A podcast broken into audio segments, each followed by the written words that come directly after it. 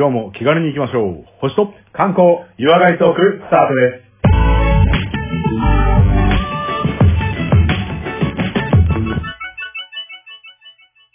こんにちは、コマです。こんにちは、レオです。まずは番組のご案内をさせていただきます。このポッドキャストは相方のコマさんが星や星座、宇宙についての話をして、私、レオが日本の観光について話す番組となります。また素人が話していることですので、何か間違いや不備がありましてもご容赦ください。番組では皆様からのリクエスト、メッセージ募集しております。宛先は小文字で、k-o-m-a-l-e-o、数字の15、ローマ字読みしますと、コマレオ15、アットマーク、gmail.com です。また、ツイッターやフェイスブック行っております。ハッシュタグ、星と観光などで検索していただいて、えーどんどんとメッセージ、リクエストをたくさんリツイートしていただければと思います。えーそれでは、オープニング、フリートーク少し始めますが、第69回です。はいよろしくお願いします。よろしくお願いします。えーちょっとフリートークで、これちょっと、コマさんに相談だと思ったことがあったんですけど、言ってもいいですか？いや、私なんかで大丈夫です。いや、大丈夫です。きっとそんなはい感覚をね、味わったことがあるんじゃないかなと思うんですけど、はい。まあちょっとこう、まあ主に都会じゃなくてね、こう、うんまあ地方に行って、あの、はまあ散歩でも車でも何でもいいんですけど、はい。なんか、やたらと、あの、大きな、こう、石碑的なもので、何の意味あんのこれっていうの多すぎません？多いと思う。あるあるある。で、なんかうん本当にもうそれ江戸時代からあるんですみたいな、なんかやつだったらなんか、あ、なんかすごいのかなって気はするんですけど、んなんとか巡礼とか、何々の日とか、はい。なんかまあ何々を称えるとか、ひょっとしたらね、うんその不幸があったから、なんか墓標みたいなものもあるのかもしれないですけど、はいはい。なんかもう乱発しまくってるとことか見ると、これ必要かとか誰か意味わかってんのかって思うことはありますよね。うーん、確かに知ってる、その、い石碑が立ってる経緯を知ってる人がね、いれば、そうそうそう。うん意味はあるのかなと思うけど、うーんなんかその中身見てもさ、説明、明書きもなかったりするとさ、うん。なんか、まあよくあるのか、他のことでもあるのかもしれないですけど、こう、石碑作ろうぜとか、記念碑作ろうぜで盛り上がってきて、作って、除幕式かなんかやった時がテンションのピークみたいな。はいはいはい。で、あとはそのテンションを誰が引き継ぐわけでもなく、忘れられてってよくわかんないままになっていくってものなんだろうなとか、あったりしませんうん。いや、確かにそうだと思う。で、よくわかんなくなったりするもんなんだけども、うん石碑だからまた残るっていそうう、ね。残る。それがね、うんなくならないから。ああ。で、それがなんとかの寄付によるものとかだったら、まあ、もちろんねその、お金の出所とかわかんないし、あの、うん石屋さんの陰謀かもしれないんですけど、はい。だけど、なんか、それないがしろにできないけど、じゃあずっと置いとくのかって思いません？いや、それは思うね。確かにね。なんか何年で撤去してくださいとかっていう多分契約じゃないと思うんですよ。うーん、まあ、地元の歴史とか調べたりしてると、うんその、被ってる名前なんかが有名人が出てきたはいはいはいはい過去の有名人が。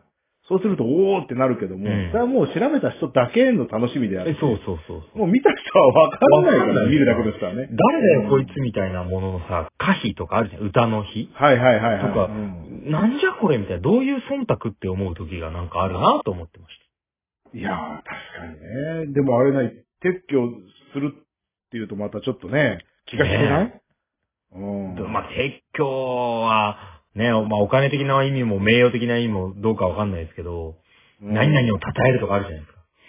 はいはいはい称えるのが悪いとも思わないし、なんかね、うん。その、こう、すごい大工事があって、それの、まあ、不幸があった方を、まあ、ちょっと、こはいはいはい。ってるとか、ね、そういうのはなんか、あーどうもっていう気はするんですけど、なんかとりあえず、誰々の偉業を称えてとか、誰々の訪問の日とかあったりすると、ごめんなさい、どうでもよくなってきますよ、これって思いますよ確かにね。いや、でもさ、ね。逆にだよ、うん逆にだよ。うん。おその、多数派の人は、おそうういうの見ないけどおもう、少数派、頑張れ少数派な我々としてはね、そうですね。うん。あえてそこにクローズアップして。無意味な石碑の旅っていうのを作り、うん。それを 無意味に調べるっていうね。ね。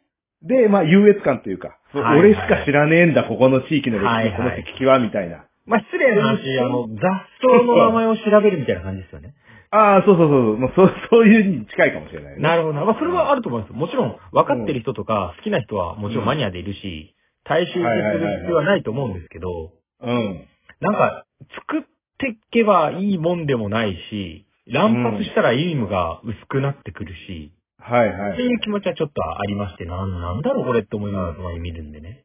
うーん、確かにね。なんかミステリーサークルとかさ、心霊スポット的なゆえんがあればね、面白いですそうそうけどね。まあ話題性はありますけどねものだけど、めっちゃすごいエピソードがあって言ったら、それはそれでいいと思うんですよ。それはあれじゃない？京都のさ、あの、おなんだっけ、建物の中のあヤギ系ね棚傷みたいなもんで、そうそううん。そういうエピソードがあったらね。確かにそう。うん。ね、あの、詳しくは第何回かの京都ヤギ亭を聞いていただければと思いますが、そう、まさに刀傷みたいなもので、はい。まあ、でも刀傷叩いてないと思うけどね。はい。はいだけど、はいなんか今もなんか京都のどっかの橋にはこういう刀傷が残ってますとかあったりするんで、うんうん。それありますによね名もなうんい解解説も何もない傷だけど思いを馳せるのは僕はいいと思うんですよね。そうですね。ただ、行々しくドドンとやったけど、それそんなに熱量みんなないと思うよっていうと、なんかその温度差がちょっとね、苦しい時があるかな。まあ、その熱量的なものの差は結構ね、あの、石碑によってある気がします。そうね。ああ、確かにね。だから歌なんか作っただけあるしさ、その歌誰が知ってるんですかとかさ、あの、畑とかを開墾した記念碑みたいな。開開墾墾碑みたいに。あもう、あれとかさ、うん、もうだいぶ前だなと思いながら。わかるよ。苦労もわかる。うん、わかる。わかるけど、うんなんか違う方法で残せなかったかなと思うし、逆に今から残す方法が石碑かって思ったりもする。でも、石碑以外にそんな長年残るものってないでしょ。すべて石になっちゃうんですまあそう石として。うん。うんだから石に掘るっていうのはでもあれだと思うよ。もう昔ながらの方法だけど、はいはいはい。歴史に残すものとしては一番石碑があ、わかりまいいと思う。石碑版とかさ。す。どう違ううねんって言われたら怒られますけど、ちっちゃな祠みたいになるじゃないですか。はいはいはいはい。あの、普通の穴の開いた、こう、長方形というか、に上に屋根がつくみたいな。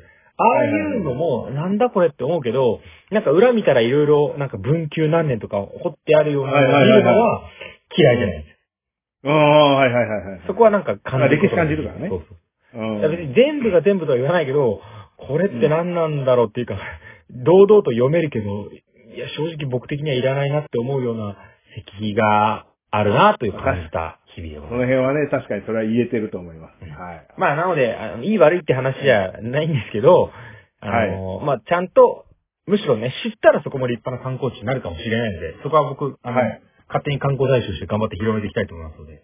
そうそう大丈夫ですよ。何もディスってないですよね。ね。大丈夫ですよね。だ誰も不幸になってないと思う。石屋協会から圧が来るとかないですよね。大丈夫ですよね。ないと思うし、ないあの、作った人、熱量が高い人たちは大半お亡くなりになってる気がする。よかったです。ということで、えー、第69回始めたいと思います。はい。よろしくお願いします。はい、それでは、ここから本編に入っていきます。えー、コマさんによります、星や星座、宇宙についてのお話、よろしくお願いいたします。今回はどんなお話でしょうか？今回はですね、前回とまた引き続きになってしまうんですけども、はい。えー日本の宇宙開発の奇跡、パート3。いいよ、エピソード3をお待たせしました。エピソード3ですね。まあ今回皆さんの首を長くして待ってましたよ。えエピソード3でまあ、えー現代まで大体来るので、一旦これで締めたいとは思うんですけども、了解です。そこまでですね。はい、楽ちょっと前回、の締めくくりとしましてはですね、うんうんあの、H2 ロケットの失敗があり、はい、でまあその宇宙開発がね、そこからさらに失敗がバネになって開発が進められて、で、JAXA が、ねジ、ャックさんです。新しく、まあ、誕生して、まあ、それぞれの宇宙開発を行ったものがもう集約される形となって、いいよ、そう、ジャクサ誕生で盛り上がったよ、エピソード2は。新体制に移行移行するという感じだったんですけども来、た。はい。はい。で、そこで、まあ、えー、日本が誇るですね、世界に誇る、まあ、主力ロケットっていうのが今度誕生するわけなんですよ。うんうん。これが今でも飛んでるですね、あの、H2A ロケットおよび B ロケットっていうのがこう出てくるんですけども、あ、A と B があるんだ。そう。で、これは、あの、それぞれの紹介をまたしていきたいと思うんですけども、はいはいはい。まあ、H2 ロケットの、まあ、改良版っていう風に考えていただくのが A ロケットですね。H2A ロケットが。ね、改良版 H2A も B もつかないロケットもあるんですか？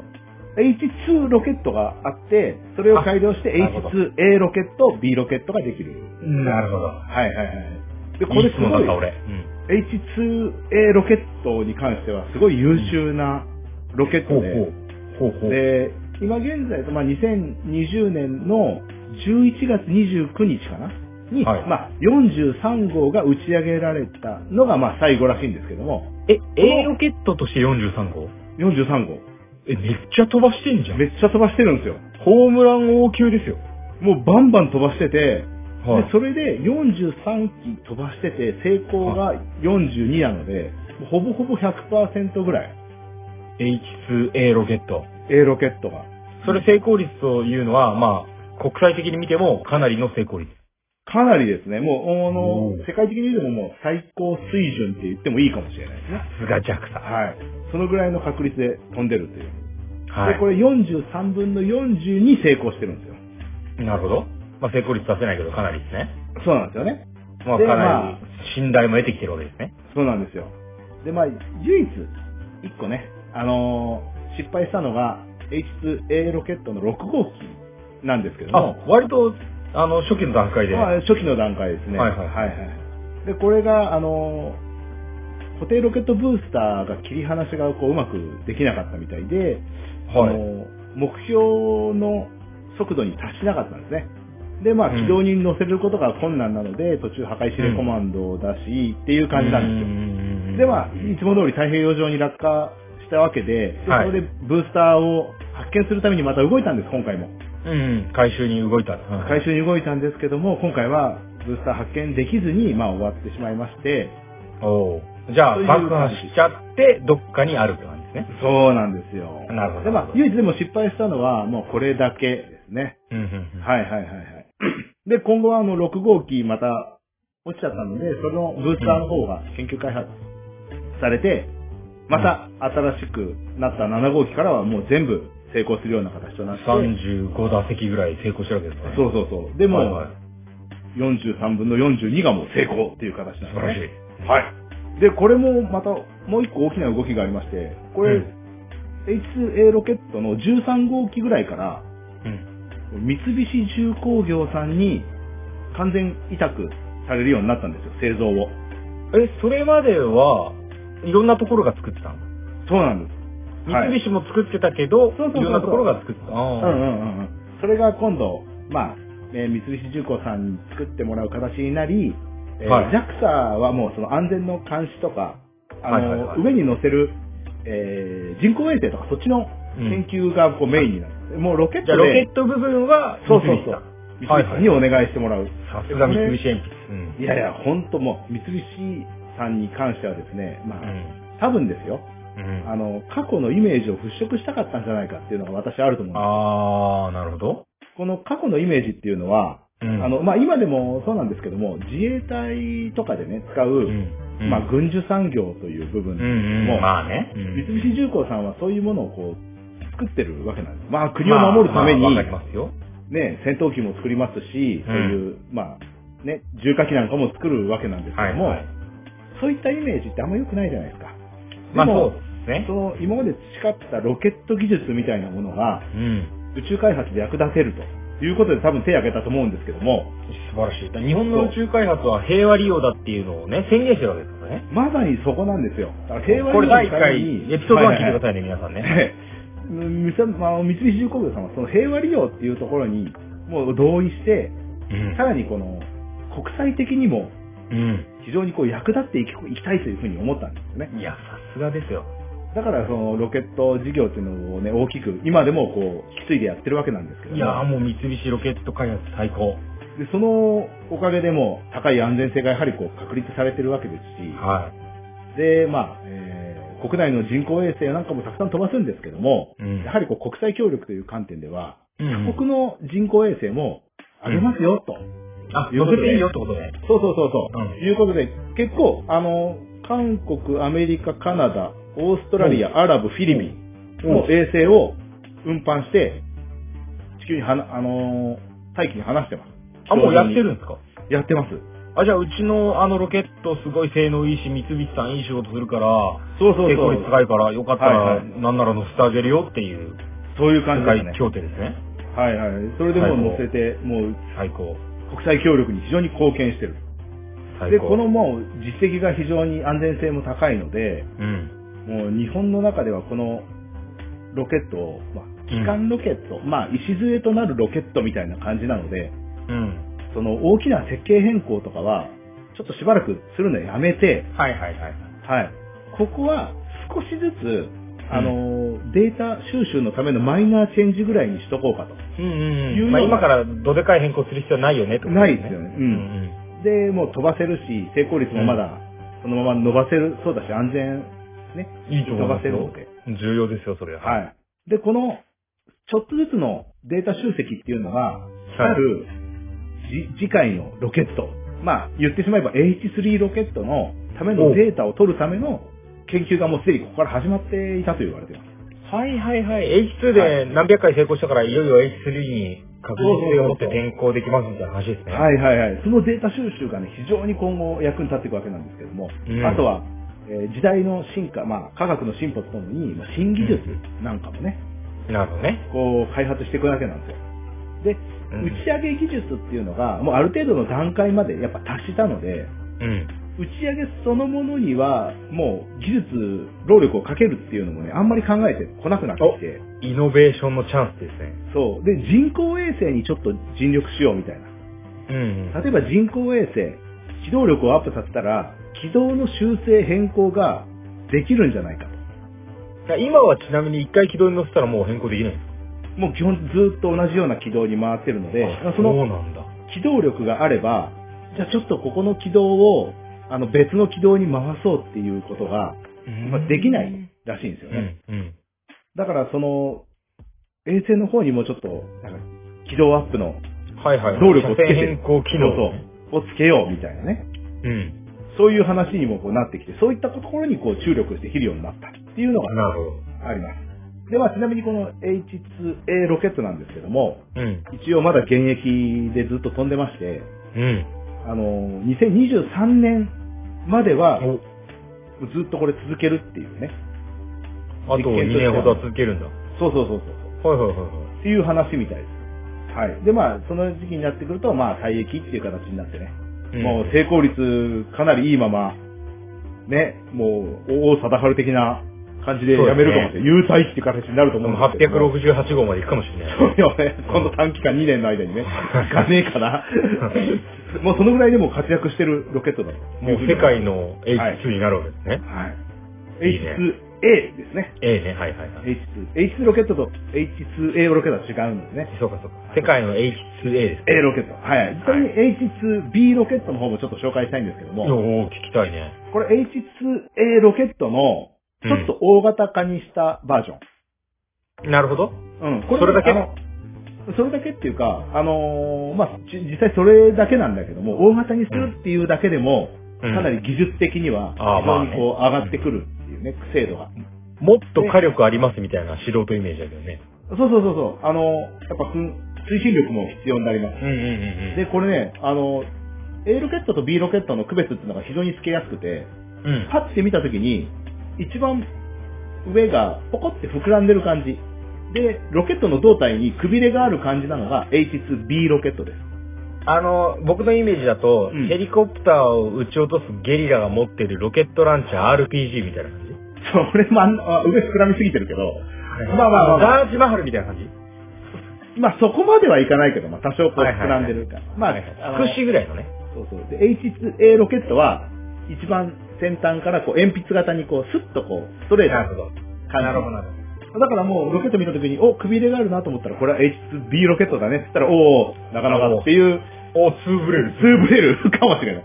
ツーブレる、ツーブレる。そうそうそう。で、この H2B ロケットは積載量もやっぱ多いから、うんうん。あの、主な活躍のスペースと、活躍のところっていうと、うん。えー ISS、国際宇宙ステーションへの荷物搬入おなんかに使われたのが、この H2B ロケットです。え？ってことは、はい。コウノトリさんとかは H2B 関係？B ロケットです。はこう、そうか、コウノトリっていうロケットじゃないもんね。い。うん。コウノトリっていうのは一番上のトップの部分ですね。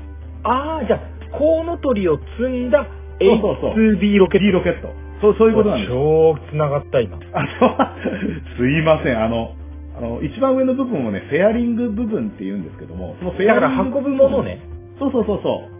そこの部分に、はいはいはいはいえー、原子爆弾をつけるか、違う違う違う危ない危ない危ない。いやいやいや まあまあダメダメ。最近、あの、隣国が危ないことしてるから。確かにね。はいはいはいはい。まあまあそういう感じですね。まあ一番上に人工衛星をつけるか、コウノトリをつけるかっていうような感じ。な、先端に夢を乗せて積むかどうかですよ。何の夢を乗せますかってことですね。そうなんです。そう言ってよさ、危ないな匂いしたからさ。いやいや、すいません。で、このウルサン量っていうのがうんかなり大きくて、まあ6トン以上のものを積んで運べるってい6トう、いうふうに書いてるんですね。はい。上だけで。はいはいはいはい。6でこれがトンまあコウノトリの時にも多分そんな話が出てると思うんですけども、ぜひこれは星間の第35回ですので、あ、こちらもはい、35回聞いてください、皆さん。いただければという感じですね。これではいはいはい35回伸びるね。あありがとうございます。で、これでね、あの、H2B ロケットに関しては4号機から同じようにあの三菱重工業さんにこう移管されるようになりまして、はいはいはい。全部で9号機まで飛ばして引退という形になってます。あ、もう引退したんですか？うん、引退になってますね。最近ですよ、2020年の5月なんで。え、もう思いをも上げなくていいよって話？いやいやいやいや、それはじゃあ今後のまた説明に。走りたいと思うんですけれどもはいいはいいはいしました。はい。で、この成功率がこの9号機まで全部飛ばして、全部成功ということで成功率100%。あ、9打数9安打。はいはいはいはい。素晴らしい。で、これで働き場所もさ、やっぱり ISS だから国際的にも非常に宇宙事業にこう貢献したという評価をいただきまして。そうだよね。はい ISS に物運ぶなら、うちロケットありますけどっていうのを、そうそうそうそう。はい、そういうことなんです素晴らしい。でも日本製のロケットは成功率がもう世界の最高水準ですので、うんまあやっぱいろんな国がですね、ぜひ運搬してくださいっていう感じで依頼も。まあ来て、まあそれが一つの、まあ商売って言ったらあれですけども、商用利用にも役立ってくるわけなんですが、はいはいはいはい。まあ日本だけが成功率が高いかって言ったら、あくまでも最高水準なので、やはりこう、はいせ最高水準にいる国っていうのがやっぱ多いんですよ。まあ、だいい意味の優秀性争いですよね。そうそうそうそう。だけど、衛星とか、これ宇宙に運んでくださいっていうところは、やっぱコスト面っていうのが、そうだ今後大きく、ね、日本はちょっと割高なんで、今回はじゃあ、ちょっと成功率落ちちゃうけど、ロシアにお願いしようかな、みたいな、はいはいはい。わかるよ。そういう風になってしまうので、ある意味そこでコストダウン競争みたいなね、うん、そういうとこが始まっちゃうっていうのがちょっとあるんですよ。あ、でもそれってさ、宇宙開発がさ、はいあの、メインとなってく、まあ、今後の時代ではさ、重要なことだよね。重要なことね対安全だけど、行くのにはいはい1000万円かかりますって言ったら、ちょっと夢がないじゃないですか。うんうんうんうん。もちろん成功はね、ああの、必要だけど、はいはいはい。じゃあこういうサービスとこういうのがないけれども、うん LCC みたいな感じね。そうそうそう。あ、だから、あの、民間になったのは、以前、クルードラゴンの話をたくさんしたと思うんですけども、クルードラゴンなんかはかなり安く、費用を抑えれて、飛べるようになったっていうのが、やっぱありますよね。うんそういうところが出てくると、やっぱりこう、価格競争的には、行くべきだなかなか難しくなってきちゃう。うんで、えー、コストダウンというと、実はもう一個ですね、日本のお家芸としましては、うん。あの、コスト的な部分で優位点があるロケットがあるんです。うん。これはねいいロケットありますか？はい。実はね、固体燃料ロケットっていうのが実は日本はお家芸としてあるんああ、あの、ですよ。はい。糸川さんから始まった、あの、そうそうそうそう。やめようと思ってもやめてない固体燃料ですね。やめてないんですよ。これは固体燃料ロケットのメリットっていうのがやっぱあるので、液体とは、うん液体にはないメリットっていうのがあるので、うんこれはこれで、あの、研究する必要があるということで、まだね、あの、両軸でやってるんですよね。うんうん。で、あの、前回紹介したのは確かミューロケットぐらいまでお話ししたと思うんですよ。固形も液体もやってるよっていうのは聞きましたよ。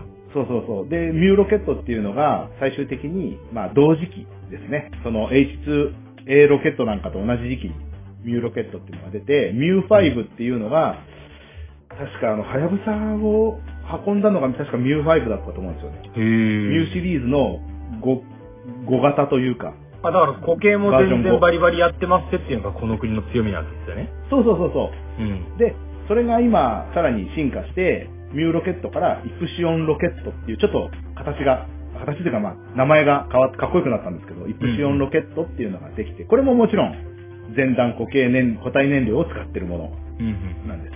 で、これね、開発が、あの、IHI なんですよ。石川島播磨重工業でこれのエアロスペースっていう、まあ、え部門がやってくれてるもので、また三菱重工さんの方とはちょっと、やはりこう、違うというか、うんうん。うん、二つの企業が争ってるわけじゃないんですけども、まあ固形に強いぞってことですね。そうそう固形に強い方と液体に強い方ってやっぱあるんでうん。す。で、まあ、えー、まあ、おさらいになっちゃうかもしれないですけど、固形燃、固体燃料のメリットっていうのがあったと思うんですけど、これ、まあさらっとしか言ってないかもしれないですけど、うん。固体燃料ロケットって、えー基本的に構造がシンプルだって話確かしたと思います。うん。なるほど。あの、ロケット花火が非常にわかりやすい。バシューって言って終わりってやつですね。そうそうそう。だからまあ、あの、基本的には、えー推進力的なものは簡単な構造なので、まあ取りやすいというか、うん。あの、十分得れるんだけども、一回燃え始めちゃったものっていうのを制御するのが難しいっていう話を多分したと思うはいはいはい。うん。ですので、あのーデメリットとしては、うん。調整ができないっていうデメリットがあうんうんる。うん。ああ、チョロ Q みたいなやつですねって言った方がいい。うんうん、そうそうそうそう。だから起動うんうんし、起動を修正するようなとことか、あとは、あの、燃えちゃった燃料をちょっと制御したいっていうのがちょっとできないので、はいはいはい。そういう点では使い勝手が悪いんですけども、あのー部品数がまず少なくて、まあシシンプル、シンプル構造だと、うん。まず故障が少ないんですよ。重要だよ。はい。あとは、さっきのコスト面で言うと、アンカーで作れる。うん。うん。あとは、液体燃料だとどうしても、燃料をですね、あのー気化させないために低温で管理してなきゃいけないんですよ。はいはいはいはい。液体燃料は。で、すごい冷やして管理しなきゃいけないので、あの、燃料を一番最後にこう詰めなきゃいけないんだけど、固体燃料の場合って、詰めたまま長期保存できるんですよ。はいはい。やりっぱなしができるわけですね。そうそうそう。常温保存。存可なわけですね。常温保存可なんです。はいはい、いいだから、はい、飛ばしたいっていう時に、よじゃあそこから出して飛ばそうかっていうのが割と段取りが早く、レスポンス早くこうできるっていうのがあります。安く済みそうな気がしてきました。そうそうでしょ？で、あのーあとまあ、そういったメリットがあるので、非常にこう、コストダウン的な面も含めて、汎用性が高くて、これやっぱ研究、やっぱ続けててよかったなっていうところですよね。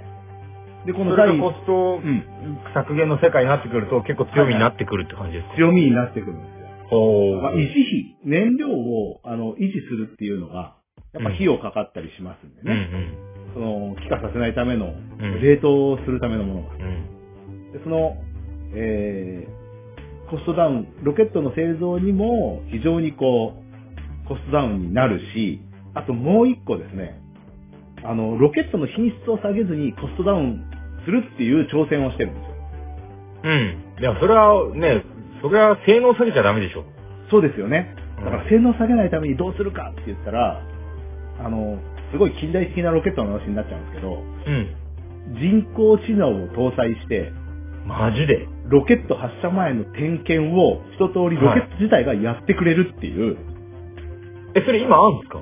これ今イプシオンロケットでこう、使われてる仕組みの一つなんですけども、あ、でもあれだよね、その人工知能っていうと、うん。まあ表現がちょっとなんか未来な感じしますけど、はいはい、はい。例えばこう、あ温度センサーがあって何度以上になったら危ないからアラートが鳴るとかさ、まあ煙が出たら煙探知機がとか、そういうのもまあ一応管理機能じゃないですか。総称してる感じだと思います。そうですね。それをまあそういうのがもっとすごい版はありそうですね。はいはいはいはい。発射前の点検を一通りやってくれて、じゃあ一斉発射できますよ、スタンバイ GO っていうのがもう出るような。で、これができるようになると、あの、発射する時のうん感性っていうんですかね。うんうんうんもう少人数でできることができるんです。うん。はいはい。だから最後パソコン数台みたいなでスイッチだけいればいいですね。はいはいはいはい。それとしたらリモートでできるかもしれないですね。まあ、もうそもそもそのぐらいのリモートなんでしょうけど。はいはいはい。まあそうだけどね。はい。そういうぐらい非常にこう、えー近代的なロケットになって、いいね人件費的なものも抑えれるっていう、まあ、これもある意味一つの挑戦ですよね。いや機械任せにでもなんかあれでしょ、うんあの、古い話、アナライザーみたいなさ、こうなんか、アナライザーみたいな。ね。あの、それ、宇宙戦艦ヤマトに出てくるロボット。そうそう。ヤマトにわかんないから。ロボット、まあ、アナライザーでもハロでもいいんだけどさ、その中に乗っててさ、なんか、はい準備できたぞとか言いながらさ、はいはいはいはい。飛んでって一緒にくれればいいわけじゃん。まあまあまあまあ、そうだよね。はいはいはい。で、なんかあった時に、まあ別うんに物体で動く必要はないかもしれないけど、うんうんうん。なん、か、どこどこに異常発生だから、なんか、今、点検行く点検行くとか言って見てくはいれる。はいはいはい。そうですね。うん。ほうほうほうほう。まあまあ、そういう仕組みじゃないですけども、まあ、一通り人間が手間のかかる、えー、労力がかかってしまう点検作業っていうのをもう、機械任せにできるっていうぐらい。っそりゃそうん。ていう、そういったね、近代的なものになってきてる。そんな時代なんだから。はいはいはい。で、まあ、ここで、あの、近代的なロケットをね、えー二つ紹介しましたけども、まあ、イプシオンロケットっていうのと、まあ、固体燃料ではイプシオンロケット。で、あと H2AB ロケットっていうのを紹介しましたが、うん。ここで一回おさらいしたいと思うのが、日本のロケットの、うん。あの、系統っていうのがね、やはりこういろんなロケットの名前が出てきちゃったので、順を追って一回おさらいしときたいなっていうのがあります。なるほど。はいいはいいはい。こんなロケット過去からから今まであったよねってそうそう。やつね。で、一番初めに出てきたのはね、よく出てくるペンシル型ロケット。ペンシルロケット、はいはい。これがあのマザーのゲームにも出てくるもんね。そうそう。固体燃料ロケット系統の方なんですけども、うん。ペンシルロケットからベビーロケット、ちょっと大きくなってるね。こう少しずつこう、戦時中をかいくぐって作ってるっていうやつですよね。うんうんうん。はいはいで GHQ にこっそり。そうそう。今、試金されてましたのでね。で、うん。アルファロケット、シグマロケット、カッパーロケット、ラムダロケットと来て、そこからミューロケットになり、うん。で、この辺になってくるとね、あの、日産自動車の宇宙航空事業所、事業部っていうのがちょっと関係したみたいです。へいや意外なところでちょっと紹介していきたいんですけー。ど。でへー。ここと、あと IHI のエアロ、うんエアロスペースが、まあ、一緒になってミューロケットの開発、まあ、改良なんかもやってって、うんうんうんで、IHI がエプシロンロケットを作った。これがまた現役なんですね。うんうんうん現役なのはこのエプシロンロケットだけで、他はまあ一通り退役という形で引退してます。うん。はいはい。これが固体ロケットで、次は液体ロケット。はい。液体ロケットは外国から、アメリカからですね、技術をいただいて、勉強しに行きましたもんね、確かね。そうそうそう。で、一番初めに作った、まあ、アメリカの援助なしにはできなかったという話なんですけども、N1 ロケットっていうのができて、うん。で、まあ、ちょっとずつ改良してって N2 ロケット。うん。で、そこから、えー本格的に日本が製造し始めて H1 ロケットになり、おいや、さっきの話ね。はいはい。で、H2 ロケットまで改良されて、で、これでまあちょっとトラブっちゃったんですけども、JAXA になり、H2A ロケット、2B ロケット。はい。で、三菱重工業さんがこう作ってくれて。はいはいはい。で、今、現役で頑張ってるのが、えー H2A ロケットっていうのがまだ成功率をどんどん上げて、今でも、今日本が上げていいる液体燃料系の、はいまあ、エースがはいはい H2A ですね。A ロケット。はいはい。で、H2B ロケット、退役しちゃったじゃないですか。うん。で、これでさっき、あの、H2B ロケット退役しちゃったんですね、なんて話をしましたけども、うんこれに代わる大型ロケットっていうのが、ついに、うん。うん。今、もう研究してる真っ最中で、もう、間もなく、これが H3 ロケットです。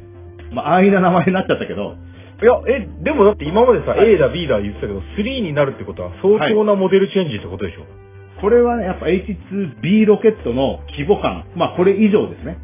かなり大型化が、うん、進んでます。へー、H3? H3 ロケット。で、H3 ロケットにプラス、さっきのうんエプシオンロケットのうん AI 技術だったじゃないですか。人工知能技術。これも導入するような話になってまして、来た。はい。で、これでね、H2A ロケットで大体100億ぐらいかかってた打ち上げコストをうん。半分までなんとか持ってきたいっていうぐらい。え、でかくなるけど半分にってこと、もう目標としては半分、半額の50億円ぐらいを目指したいっていう感じにナイスイノベーション。はいはいはい。で、まあこれは多分1機あたりの、えー単価なので、それなり数ね、上げれば、まあ単価的なものは下がるかもしれないですけど、そういう算段もあって、まあ大体1機あたりは50億ぐらいにしたいっいいじゃん、すごい。ちていうょっ話みたい。と、あ、駒さん財閥がちょっとアタッシュケース持ってけどいけるぐらい。そう。で、もう、H3 ロケットにも、ブースターロケットっていう、補助的な役目をするロケットが両側にこう、おまけみたいにポンってつくじゃないですか。ちっちゃいロケッえ、ト。それはこ固体液体？これね、イプシオンロケットの固体燃料ロケットの技術を利用します。あ、じゃあ固体の援助も受けながら、はい。液体メインで、液体メインです、本体は。もっとでかくなってコスト半額。そうなんです、そうなんです。これが今なら、はい。50億円。50億円。で、この HCD ロケットっていうのはね、今も紹介したみたいに、三菱重工業さんと IHI エアロスペースさんが共同で作るっていう、この、今までの固体燃料ロケットの歴史と液体燃料ロケットの歴史を合わせた集大成がまさにこの、もう奇跡の合体ですね。がこれが H3 ロケットの素晴らしいところですよ。ちょっと、すごいモビルスーツできたみたいな匂いいやいや、そうですよ。で、もう、日本が目指すところっていうのはですね、海外では今リサイクルブームね。はいはいはいはいあの、ロケットをリサイクルできるのならリサイクルして、うん何度も使いましょう戻して、みたいな話になってるけど、そうするとどうしても、あの、うん経年劣化というものがやっぱあるので、まあね。そう、発射する精度っていうのは落ちちゃうんだけど、日本はやっぱそこを落としたくないみたいですね。うん。え、でも往復使えるようなこと考えてるんですか、日本も？実は、そこはやっぱ選択しなかったっていうのが日本の面白いところなんですよ。えつまり、どっちも可能性を追ってるってこと？いやいや、日本が目指すのは、リサイクルではなくて、最高品質の使い捨てロケットを製造選択する。まあね、それはね、トレードオフですよ。選ばなきゃそいうけない。そう。うん。でも絶対こう、まあ、設計的には、まあ熱の負荷もかかるし、劣化っていうリスクがあってのリサイクルじゃないですか。まあね。うん。で、そこの、劣化があっての失敗っていうのを、やっぱこう取らないんですよね、日本は。なるほどね。安全性をやっぱ品質を取るっていうのが日本らしいというふうな感じがする。ね。はいまあね。うんうんうん。でも最高。の使い捨てロケットを製造して、このオールジャパンの集大成ロケットが、今実験がいろいろな形で行われてるんですけども、はい。今年年度末かなあたりには、年末あたりかなにはいはは、宇宙に飛ぶんじゃないかという話になって。結構、現実味のある、そんな5年後とかじゃなくて。いやいや、もう、な宇宙開発なんかもう日進月歩でガンガン進んでますから。そう。それはもう、あの、日本技術行くぞと。年内行くぞってなると思いますよ。まあまあ、話題になってる時にあげないとね、こういうのもね。そうだね。うん。現状なんかあの実験の最中なので、多少の修正は多分必要とするんだと思います。でも H3 がもう動いてるし、まあ、動いてる何らかしら形は出すでしょうからね。そうですよね。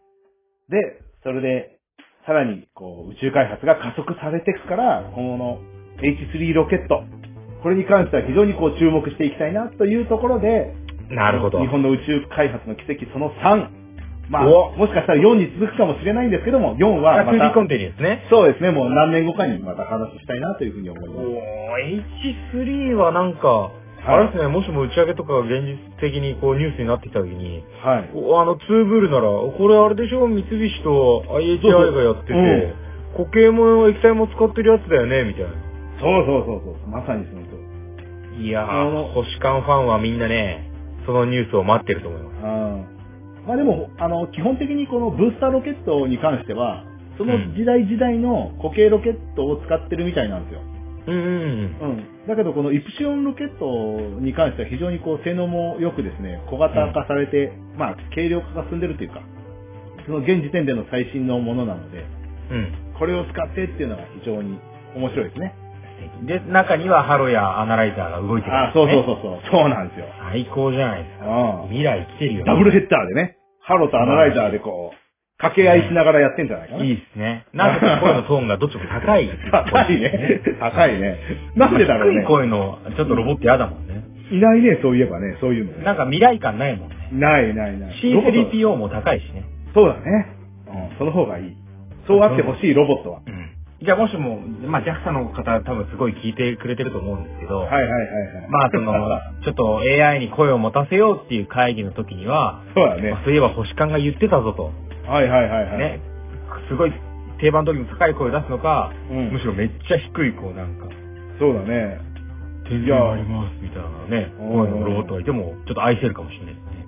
まあね、確かにね。でも声低すぎると、ちょっと嫌だな。聞き取りにくい。取れないの。うん。またもう一回いいですかみたいな。そうそうそうそう。いやここは、あの、JAXA の遊び心にも期待して、そうですね。で、むしろね、あの、近いうちに、はい H3 ロケットの話もはい、この番組で紹介できればということで、そうですね。今回の話は以上でよろしいでしょうか。はい。どうも、ありがとうございましたありがとう。ございました。